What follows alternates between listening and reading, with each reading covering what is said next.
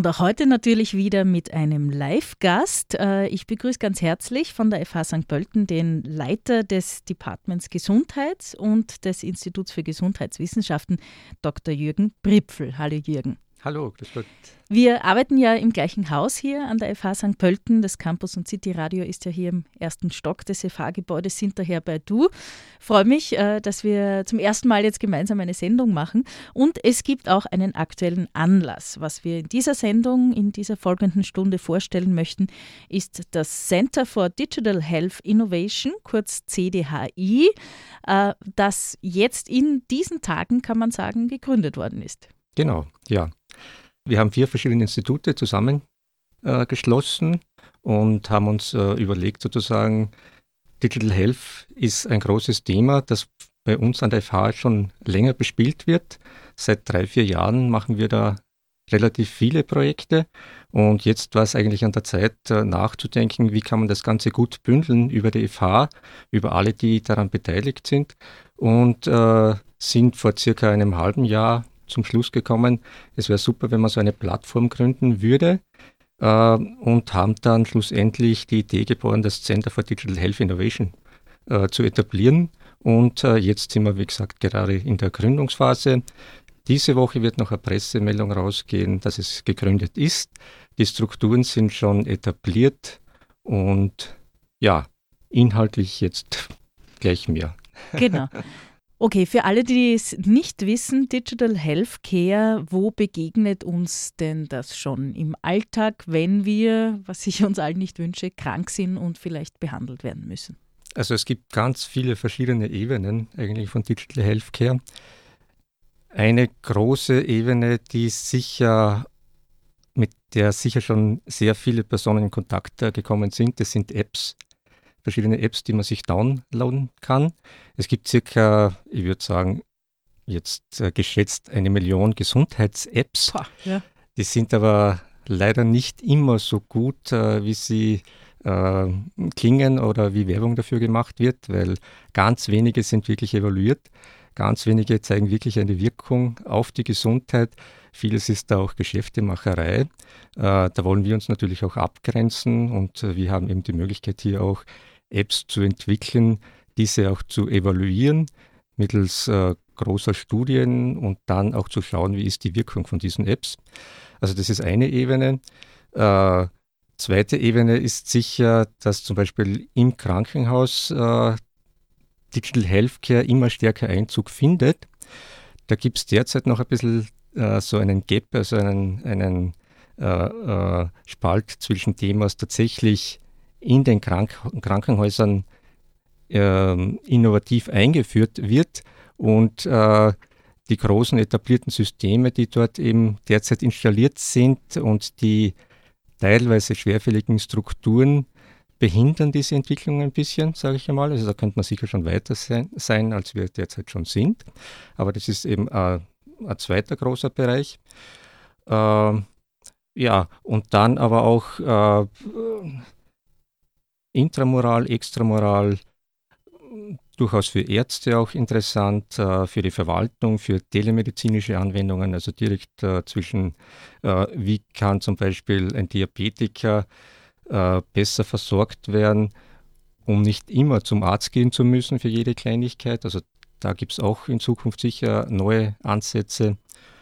Ähm, ja, das war ja eh schon einiges. da, da, können wir uns schon was vorstellen. Ähm, du kommst ja von der Richtung Gesundheit und weniger von der Technik, stimmt genau, das? Wie war denn ja. dein Werdegang? Ja, ich bin eigentlich Psychologe, habe in Wien Psychologie studiert, habe dort dann auch dissertiert, äh, war dann an einer Fachhochschule, äh, Fachhochschule Ioneum in Graz tätig und äh, bin dann über verschiedene Stationen viel stärker einerseits äh, ins Management reingedriftet, andererseits habe ich aber immer auch an der Schnittstelle zur Technik bewegt.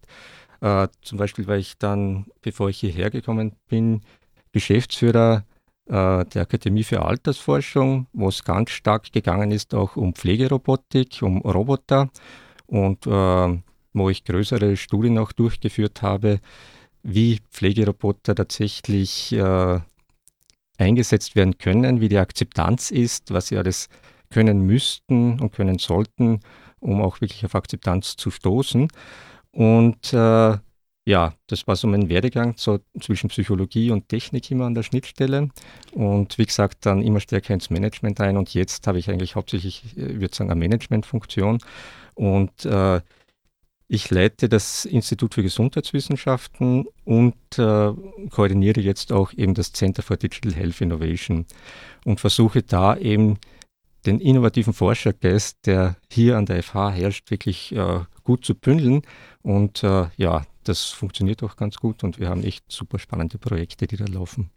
Bist du auch Leiter des Centers? Wir haben gehört, Departmentleiter, Institutleiter. Ist auch das so dein Genau, ja. Bereich. Ich bin auch Leiter, der offizielle Name ist eigentlich Koordinator. Äh, ist auch mein Bereich sozusagen. Mhm. äh, ist aber hauptsächlich eine koordinierende Funktion, weil äh, ich, es gibt da keine direkte disziplinäre Hoheit über Mitarbeiter, sondern es ist ein Koordinieren von vier Instituten mhm. und die Mitarbeiter sind an den Instituten angestellt und angesiedelt. Und genau der Bereich Digital Healthcare ja sehr interdisziplinär. Was mhm. nahe liegt, was wir schon gehört haben, ist der Bereich Gesundheit und Technik. Aber ihr bindet da noch weiteres ein. Welche Institute sind da denn beteiligt? Genau, es ist dann, also neben dem Institut für Gesundheitswissenschaften und dem Institut for Creative Media Technologies, ist dann noch das Ilse Alt Institut für soziale Inklusionsforschung und äh, das IT Security Institut äh, mitbeteiligt. Also wir haben da umfangreiche Kompetenzen in verschiedensten Bereichen und äh, das ist auch wichtig, weil viele Probleme im Gesundheitswesen können eigentlich nur noch interdisziplinär gelöst werden und äh, wir haben eben hier wirklich die Möglichkeit, dass, man, dass wir sehr flexibel je nach Anforderungen unterschiedliche Kompetenzen bündeln können. Also ganz ein wesentlicher Vorteil von der FH hier. Mhm. Ja. Soziale Arbeit zum Beispiel wäre mir jetzt spontan nicht eingefallen für diesen Bereich. Äh, wie ist denn das eingebunden? Wann braucht man die soziale Arbeit in diesem Kontext? Ja, äh, soziale Arbeit ist ein ganz, ganz wichtiger Faktor. Auch gerade, gerade die soziale Inklusion ist ganz wichtig. Äh, das geht äh, hin von im Bereich der Gesundheitsförderung für ältere Menschen, die ja teilweise oft nicht mehr so mobil sind. Äh, wie kann man die trotzdem noch sozial inkludieren, in die Gesellschaft gut äh, noch halten sozusagen, äh, damit da nicht ein Rückzug äh, passiert, wenn die Mobilität auch verloren geht. Und zum Beispiel dafür ist äh, sozial soziale Arbeit ganz äh, ein wesentlicher Faktor.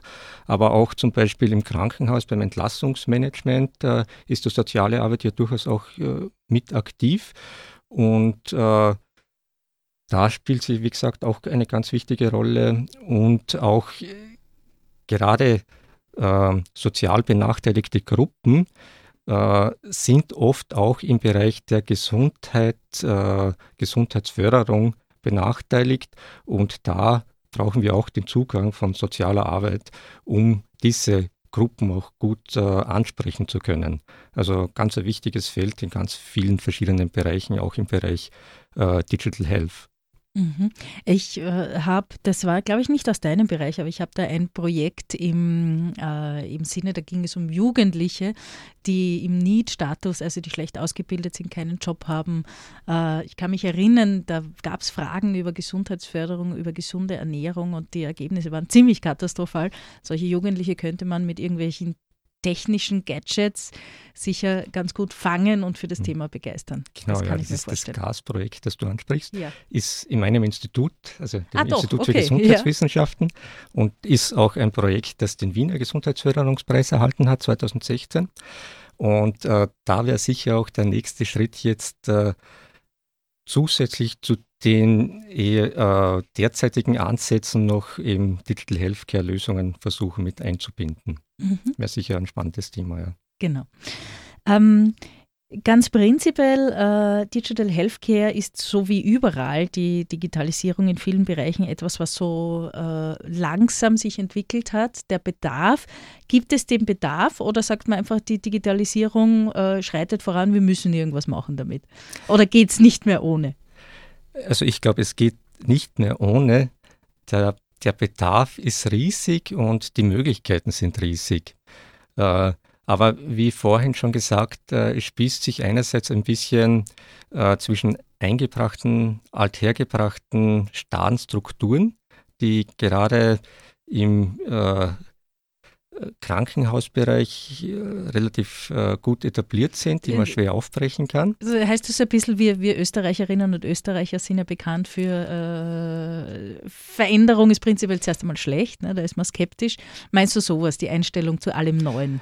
Ähm, ja, vielleicht gar nicht so, sondern es gibt auch praktische Hindernisse, Hürden. Okay. Also die, es sind eben wirklich gut etablierte Systeme, die sehr gut funktionieren, aber äh, es ist schwer eben schnell Entscheidungen für Neues herbeizuführen mhm. in solchen mhm. etablierten Systemen. Ja. Ähm, das Gleiche gilt auch für Niedergelassene, den niedergelassenen Bereich, äh, gerade im Ärztebereich vorstellt die Wartezeiten.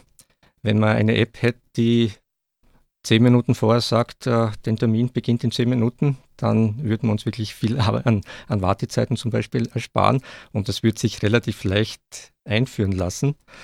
Äh, und äh, es gibt dann, also im niedergelassenen Bereich, aber nicht nur im Bereich der Ärzte, auch im Bereich der Physiotherapie gibt es sicher sehr viele gute Möglichkeiten.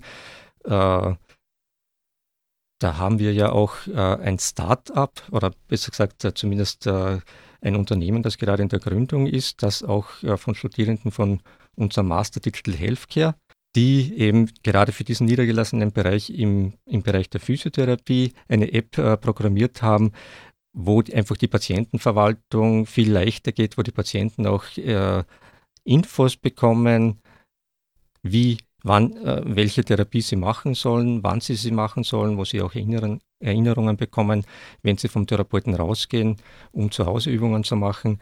Also äh, da tut sich einiges und äh, der Markt wird in Zukunft äh, sich umbrechen in dem Bereich. Mhm.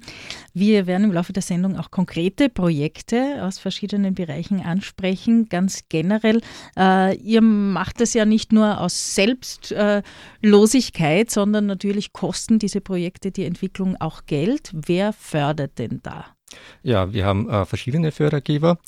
Ähm, wir haben, also nur kurz zum Überblick, wir haben äh, in den letzten vier Jahren sieben größere Projekte abgeschlossen. Derzeit laufen neun Projekte. Circa zehn Projekte sind in der Pipeline, die jetzt gerade eingereicht werden. Und äh, Fördergeber zum Beispiel sind äh, die FFG. Die äh, Forschungs- und Förderungsgesellschaft. Ja? Genau, in, mit verschiedenen thematischen Programmen, aber auch Niederösterreich, die NFB äh, mit dem Life Science School, ähm, hat schon, ich glaube, zwei Projekte gefördert oder mehrere Projekte gefördert. Und äh, wir versuchen jetzt natürlich auch einen Schritt weiter zu gehen, auch EU-Förderungen zu akquirieren. Derzeit äh, haben wir gerade zum Beispiel eine Cost-Action eingereicht. Äh, das wäre so eine Netzwerkaktivität, wo, wo wir über 30 internationale Partner drinnen hätten. Da bekommen wir dann im April äh, die Entscheidung, ob wir das Projekt bekommen oder nicht. Und äh, Horizon 2020, also die ganz große Förderschiene in der EU, ist sicher auch ein Thema, das, äh, das wir in Zukunft äh, stärker angehen möchten. Kannst du einige Projekte kurz beschreiben? Die gliedern sich ja, wie ich mir vorhin angeschaut habe, in, in verschiedene Anwendungsfelder. Zum Beispiel großes Thema Gesundheitsförderung.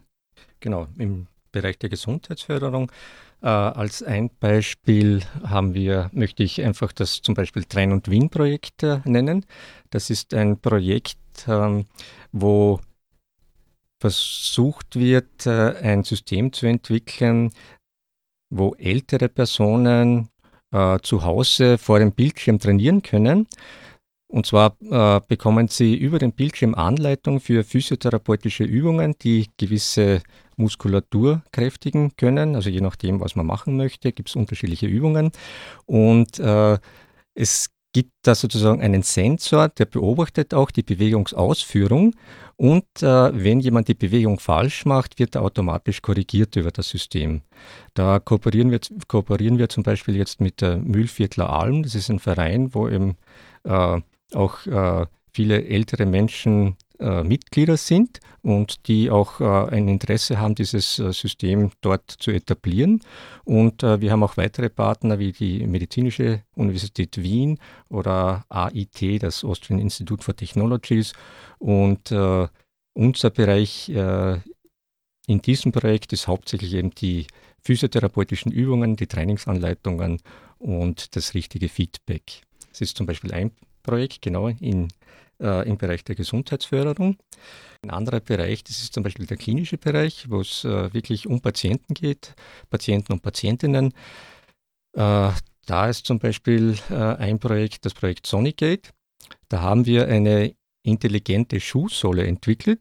Eine Schuhsohle, die äh, rückmeldet, wie die Druckverteilung auf der Sohle ist und äh, die Patienten rückmelden kann, wenn sie den Fuß falsch belasten.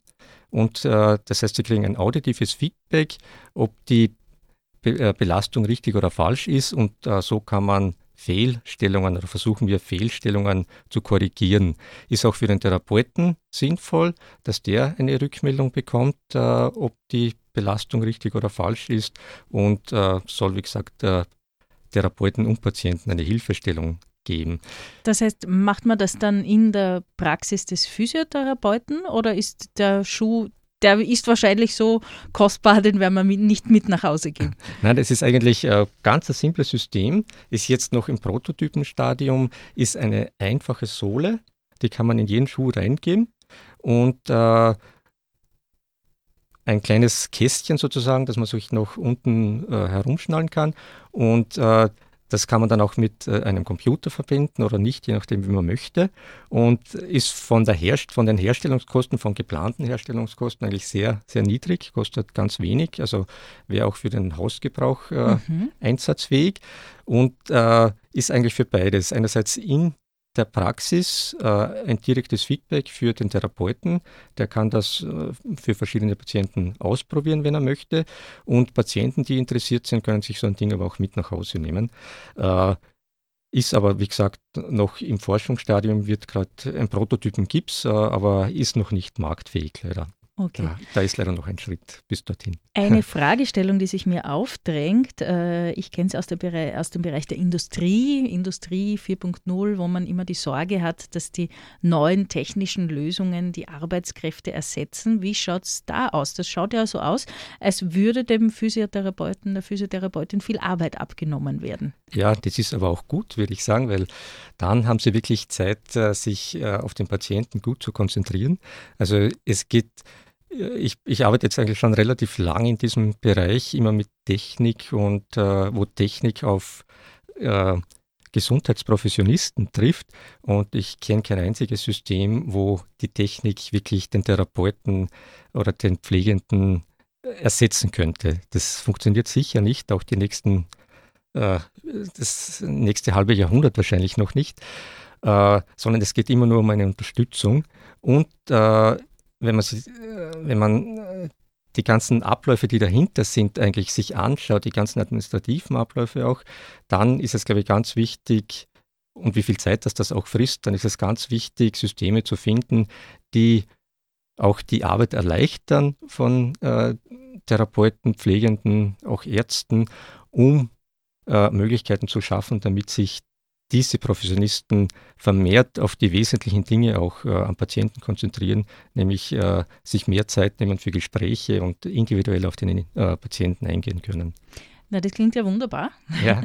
ähm, diese Professionistinnen und Professionisten müssen sich sicher auch äh, weiterbilden. Ein Punkt auf meinem Zettel sind Projekte aus dem Bereich Lifelong Learning. Mhm. Genau, das ist äh, wieder ein großer Bereich, den wir sozusagen abdecken versuchen mit äh, CTHI. Äh, richtet sich vor allem an Professionisten bzw. Professionisten in der Ausbildung und da versuchen wir auch äh, neue Systeme, neue Systeme zu schaffen. Als Beispiele möchte ich nennen zum Beispiel GateScore. GateScore war ein Projekt, äh, das sich an Physiotherapeuten richtet, an Angehende beziehungsweise durchaus auch schon an Ausgebildete. Da haben wir eine Software entwickelt, wo wir unterschiedliche Patienten mit Gangproblemen äh, aus verschiedener Perspektive gefil gefilmt haben und äh, die Studierenden können sich aus zwei verschiedenen Perspektiven die Patienten ansehen, wie sie gehen und können dann eine Ganganalyse durchführen. Ganganalyse in der Physiotherapie ist ganz äh, ein hoch eine hochkomplizierte Sache, mhm. möchte ich einmal ausdrücken. Man muss gleichzeitig an die 30 Parameter einschätzen können. Und da gibt es dann auch so standardisierte Fragebögen oder Skalen, wo man diese verschiedenen Parameter eintragen muss. Und äh, wenn man das das erste Mal versucht, äh, kann man es gar nicht. Und man kann ja nicht von allen Seiten hinschauen. Genau, ja, man kann nicht von allen Seiten hinschauen und man kann auch diese vielen Parameter nicht gleichzeitig erfassen. So wie beim Autofahren. Am Anfang kann man nicht fahren, wenn man sich auf das Schalten konzentrieren muss, aber irgendwann ist es automatisiert und das ist bei der mhm. Ganganalyse ähnlich. Da gibt es so viele unterschiedliche Dinge, auf die man achten muss gleichzeitig, dass man es nicht gleich kennt oder kann. Und ähm, äh, die Studierenden, wir haben dann öfter Patienten hier, aber können natürlich nicht äh, über ein ganzes Semester immer die gleichen Patienten zur Verfügung stellen.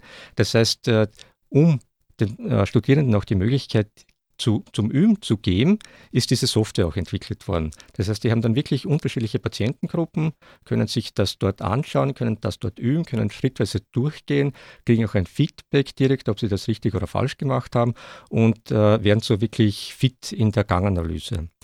Ist aber auch für Professionisten ein ganz interessantes System. Wir haben das auch äh, in Testung mit dem Universitätsklinikum St. Pölten, mit den Therapeuten dort, weil äh, auch die Professionisten nicht immer alle Patientengruppen in gleicher Häufigkeit zur Verfügung haben und manche Patientengruppen eben ganz selten nur äh, kommen und da wieder eigene Dinge zu beachten sind. Und äh, wenn sich dann die Professionisten im Vorfeld, äh, wenn sie wissen, sie bekommen so einen speziellen Patienten, sich kurz anschauen können, auf was sie wirklich achten müssen, dann ist das auch für sie wieder eine Hilfestellung. Und ja, in die Richtung geht dann das für sozusagen Lifelong Learning oder für die Weiterbildung von Professionisten. Mhm. Äh, jede Menge äh, Projekte, die ihr da bearbeitet. Einen Punkt habe ich noch auf meinem Zettel soziale Inklusion bzw. Digitalisierung in der sozialen Arbeit. Kurz haben wir es schon angesprochen, ähm, vielleicht noch anhand eines konkreten Projekts. Ja, auch da hätten wir ein konkretes Projekt, zum Beispiel das äh, Prelomate. Prelomate ist, äh, ist ein Projekt, das äh, gerade für ältere Menschen, die eben nicht mehr so mobil sind, die Möglichkeit bietet, dass sie über einen Fern Fernseher sich mit anderen verbinden und dort zum Beispiel einfach schnapsen können. Das heißt, da kann sich eine virtuelle Gruppe sozusagen finden, die zu Hause vorm Fernseher sitzen. Also der eine eben in seiner Wohnung, der andere in seinem Haus irgendwo weiter weg und die können dann miteinander schnapsen. Und äh, das ist gemeinsam mit äh, dem Kabel Plus Anbieter entstanden. Da, da gibt es jetzt auch äh, gerade massive Überlegungen, wie man das wirklich in den Markt einführen kann. Das äh, erste Projekt sozusagen, oder dieses Projekt ist sehr gut gelaufen, die Technik ist etabliert. Wir sind auch äh, beim Überlegen, in einer Sondierungsstudie jetzt gerade, die auch gefördert wird von der FFG, wie man dieses System noch weiter ausbauen kann. Zum Beispiel für Einkauflösungen, damit die über den Bildschirm ganz einfach im Supermarkt einkaufen mhm. können, also Menschen, die nicht mehr ganz so mobil sind, äh, aber auch äh, Kommunikation mit, mit Ärzten, Krankenhäusern, äh, dass man das an so ein System anbinden kann. Äh, also da gibt es sicher ganz gute, ganz viele, ganz große Möglichkeiten und äh, wir sind da, glaube ich, ziemlich an der Front der Forschung und äh, versuchen eben hier neue Dinge zu entwickeln. Ein Stichwort hast du gesagt, das sicher wichtig ist in diesem Kontext, äh, ganz einfach einkaufen, ganz einfach mit dem Arzt. Das heißt, die Usability, vor allem für Menschen, die nicht wie äh, die Digital Natives, unsere Studierenden mit dem Handy und dem Computer aufgewachsen sind, auch die sollen die Möglichkeit haben, diese Dinge zu bedienen. Ne? Ja, das auch ist eine Herausforderung. Genau, eine riesige Herausforderung, aber äh, das Nonplusultra von solchen Systemen. Weil wenn die nicht auf Akzeptanz stoßen, wenn sie nicht wirklich einfach intuitiv zu bedienen sind, dann scheitern sie am Markt. Das funktioniert nicht. Das hat man jetzt, äh, glaube ich, schon äh, sehr oft und sehr häufig gesehen, dass viele von diesen geförderten Projekten, die es weltweit gibt, europaweit, weltweit, äh, in der Schublade landen, einfach weil die User, also die Benutzer, die Endbenutzer nicht in den Prozess mit einbezogen sind. Und auch das ist eine unserer Stärken, dass wir sozusagen partizipatives Design äh, leben. Das heißt, wir schauen uns mit den Benutzergruppen, die dann das System wirklich benutzen sollten, schon ganz am Anfang, bevor wir in die Entwicklung gehen, an, was sind wirklich die Bedürfnisse? Welche Bedürfnisse haben die Gruppen? Äh, wie könnten diese Systeme ausschauen? Und das ist meistens der erste Schritt und dann werden diese Gruppen in jeder Phase der Entwicklung eigentlich mit einbezogen. Und im Endeffekt soll was rauskommen, was eigentlich mit von den Benutzern mit designt worden ist. Also wie gesagt, ganz ein, wesentliches, ganz ein wesentlicher Punkt, äh, den man unbedingt beachten muss. Ja. Ähm, Jürgen Pripfel, mein Gast hier am Department Gesundheit und Institut für Gesundheitswissenschaften, wo du ja der Leiter bist, habt ihr aber auch noch andere Aktivitäten in diesem Bereich. Nicht nur macht ihr Projekte, sondern ihr bildet auch Studierende konkret für diesen Anwendungsbereich aus, für, dieses, für diese Arbeitsfelder. Mit dem Master Digital Healthcare, die ersten Absolventinnen und Absolventen gibt es ja schon. Genau, die ersten Absolventen gibt es.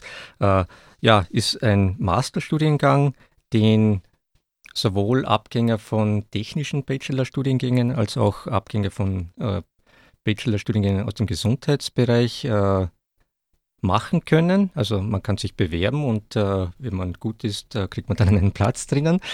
Äh, und äh, bildet eben genau an dieser Schnittstelle zwischen Technik und Gesundheit aus. Die Ausbildung ist auch sehr projektbezogen, sehr darauf bedacht, dass diese zwei Gruppen auch zusammenarbeiten in Projekten, verschiedene Probleme lösen, gemeinsam Probleme lösen, also Techniker und äh, Gesundheitsprofessionisten.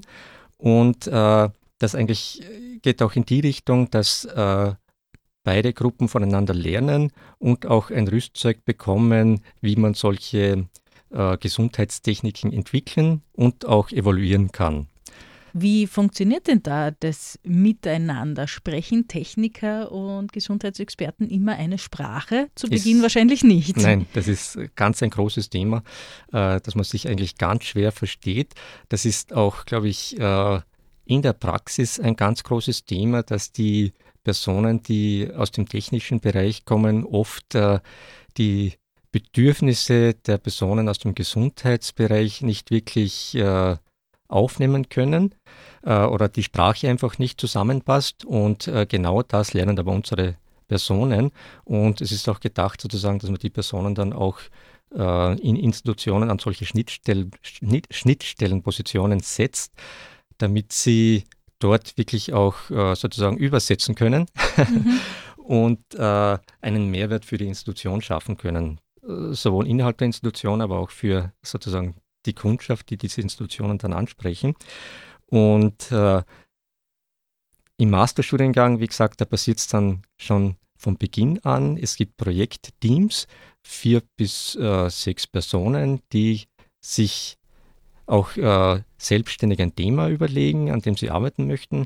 Äh, es sind auch viele Personen drinnen, die bereits in der Praxis tätig sind und die eigentlich schon mit Ideen kommen und die hier auch die Möglichkeit haben, diese Ideen dann auch äh, weiterzuentwickeln oder auch Proto Prototypen dafür zu entwickeln. Und äh, es gibt dann auch durchaus Anleitung in der gemeinsamen Kommunikation, also wie man am besten zusammenspielen kann. Äh, ist nicht immer ganz einfach, aber es kommen ganz tolle Sachen raus.